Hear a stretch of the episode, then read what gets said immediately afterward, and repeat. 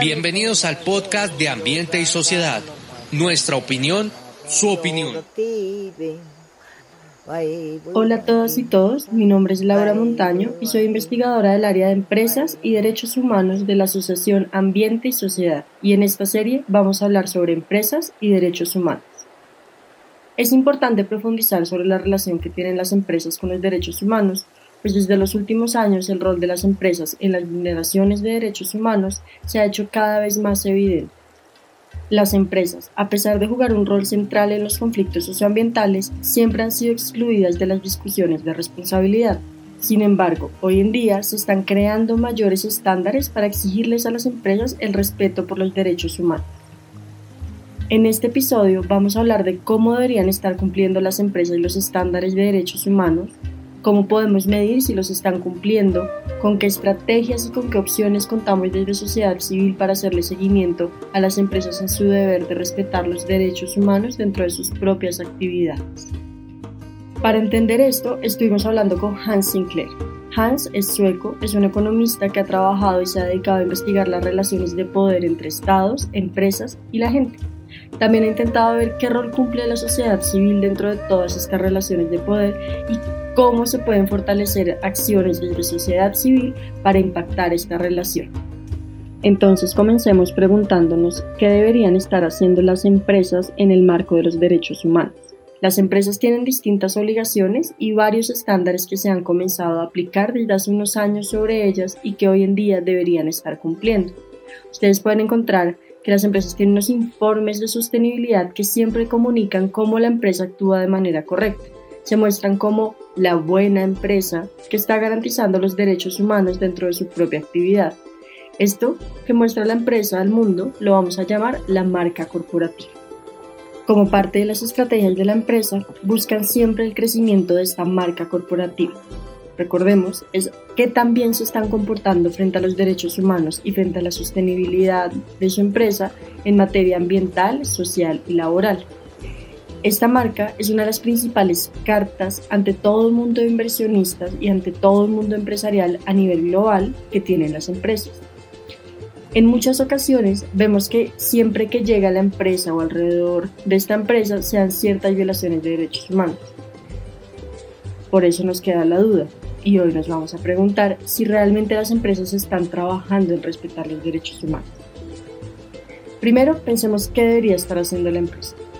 La empresa debería encargarse de hacer todas sus actividades con debida diligencia para garantizar que se están respetando los derechos humanos, tanto de su empresa como todas las empresas que hacen parte de su cadena de suministro. Por un lado, eh, es, es triste, lamentable constatar que las empresas, sobre todo las grandes, no están trabajando estos temas que deberían trabajar, ¿no? Como nos explicaba Hans, las empresas no están haciendo eso necesariamente. Yo puedo constatar, francamente, ninguno de la, ninguna de las empresas top 30, eh, los, los 30 más, más, arriba en la bolsa de Estocolmo, no hace esta, esta debida diligencia. Las 30 empresas más importantes de Suecia que se encuentran en la Bolsa de Valores de Estocolmo no están realizando una debida diligencia real en sus casos. Existe una práctica recurrente en la cual la casa matriz, esta que se encuentra en un país extranjero, dice que no es responsabilidad de esa empresa, es decir, de ella, realizar la debida diligencia. Dice que esto es responsabilidad de las oficinas locales, por ejemplo, las oficinas que podría tener en Colombia, Ahora, cuando uno le pregunta a las oficinas en Colombia qué está pasando con la debida diligencia, no hay respuestas muy claras y no se ven acciones sobre una debida diligencia real. Entonces la oficina dice que debería ser la empresa del otro país, es decir, la casa matriz, quien lidere los procesos de debida diligencia, que ellos son solo una representación en Colombia, pero que no lideran ningún tipo de proceso de la empresa como tal.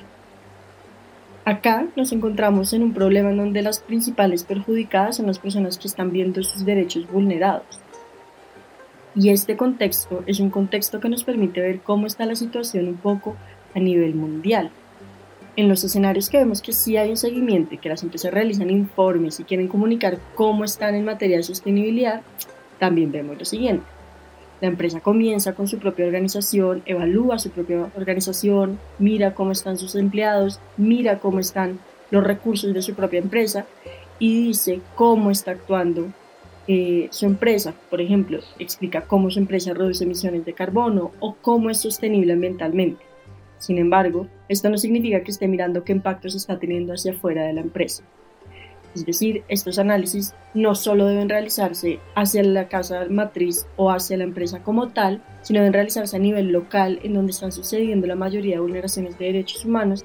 El problema número uno, siempre la empresa, y yo casi no veo ninguna excepción en este momento, empieza con su propia organización, organización en su propio país, ¿no? hablando cómo manejamos el tema de personal, los recursos humanos, nuestros recursos humanos son los activos más importantes para nosotros, etcétera, y cómo se intenta ahorrar eh, electricidad, reducir em, emisiones, etcétera, ¿no?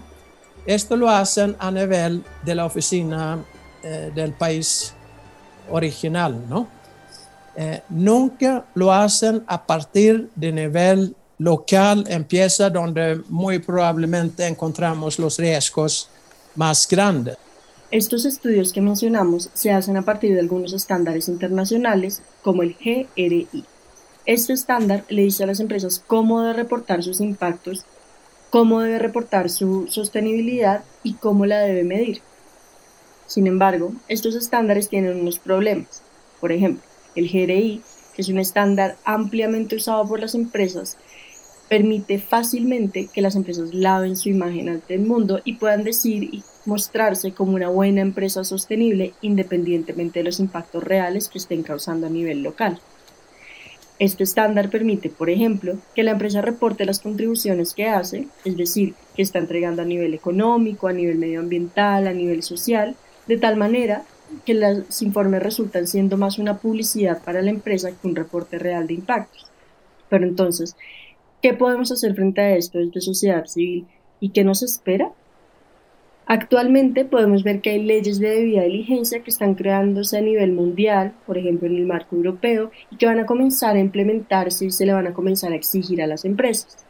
Estas leyes nos van a dar mayores estándares para las empresas y también mejores herramientas para exigir desde sociedad civil la garantía y el respeto a los derechos humanos. Pero mientras salen estas leyes, ¿qué podemos hacer? Desde sociedad civil y desde las comunidades también podemos hacer este ejercicio de vida diligencia, es decir, podemos nosotros mismos hacer los estudios de impacto en derechos humanos que debería estar haciendo la empresa, pero que no están haciendo. Es decir, podríamos hacer nosotros la debida diligencia. Podríamos mirar cómo está actuando la empresa, podríamos registrar cómo está actuando la empresa y podríamos comunicar de esa misma manera, desde la debida diligencia, a otros actores internacionales, como inversionistas, como financiadores, como a la comunidad internacional, cuál es la manera en la que se están comportando realmente las empresas en nuestros territorios. ¿Y cómo podemos hacer estos estudios? Pues son seis pasos. El primero es explicar el modelo de negocio, es decir, qué está haciendo la empresa y cómo lo está haciendo en el territorio. El segundo es explicar qué impactos negativos puede tener esa actividad que está haciendo la empresa, qué impactos negativos laborales, qué impactos negativos en derechos humanos, o frente al medio ambiente, o frente a la corrupción, puede estar teniendo la empresa y detallar de manera clara y de manera sencilla cuáles son estos impactos. En tercer lugar, se puede explicar en el marco de qué estándar se está midiendo a la empresa. Por ejemplo, ¿se va a usar el GRI o se va a usar otro estándar internacional? Porque existen varios. Uno que nos recomienda Hans es Global Compact. Este es el estándar que, desde su experiencia, exige de manera más clara a las empresas el respeto a los derechos humanos. El cuarto paso es mirar cuáles son los resultados de ese análisis principal que se hace y mirar si el impacto se está materializando realmente o cuáles se pueden materializar en el futuro. El quinto paso es decir, cuáles son los riesgos más graves, qué es lo más probable que vaya a suceder frente a estos impactos. Y de esa manera, hacer una lista sobre cuál es el mayor riesgo que puede suceder frente a los otros, es decir, priorizar los mayores riesgos que vemos frente a esta actividad empresarial. Finalmente, se deben relacionar todos estos impactos y todos estos riesgos con la marca corporativa. ¿Recuerdan esa marca corporativa de la que hablábamos? Pues es relacionar cómo esta marca que muestra a la empresa qué tan sostenible es frente a otros actores está respondiendo a la realidad de la empresa en los territorios, es decir, está respondiendo a la realidad de sus actividades y de sus impactos. Existen distintas estrategias para medir el valor de la marca de una empresa y para medir cómo estos riesgos pueden afectar el valor de esa marca. Pero, ¿por qué es importante pensar que la violación de derechos humanos tiene algo que ver con un valor de una marca corporativa? Pues es sencillo, porque existen casos en donde los inversionistas y quienes dan la plata para que los proyectos funcionen ven que los riesgos son muy altos y que van a tener un costo muy alto de reputación o un costo financiero o en dinero y en ese sentido retiran la plata y detienen las actividades de ciertas empresas, especialmente aquellas empresas que violan derechos humanos. Un ejemplo de esto fue en el caso del aceite de palma en el sudeste asiático, en donde tras múltiples denuncias de lo que estaba realizando la empresa y de sus violaciones de derechos humanos, varios inversionistas sacaron su dinero de la empresa y se prohibió a fondos de inversiones europeos seguir financiando esa empresa. Contar con estos estudios de impacto en derechos humanos para mostrar a la comunidad internacional lo que sucede en territorios colombianos es una herramienta más para la protección efectiva del territorio. Pues si estos estudios se juntan con estudios sobre la debida diligencia en la cadena de suministro, la cual veremos en el siguiente capítulo, tendremos fuertes herramientas de denuncia frente a la violación de derechos humanos en nuestro territorio Empresas como la de Hans suelen hacer este tipo de informes siguiendo todos estos pasos que hemos hablado. De igual manera, ellos también cuentan con su propio instrumento de seguimiento y recolección de información de los impactos que realizan las empresas a través de una aplicación virtual que se llama OJO. Esto es un instrumento en donde se permite identificar y documentar situaciones de alto riesgo que suceden por actividad de las empresas.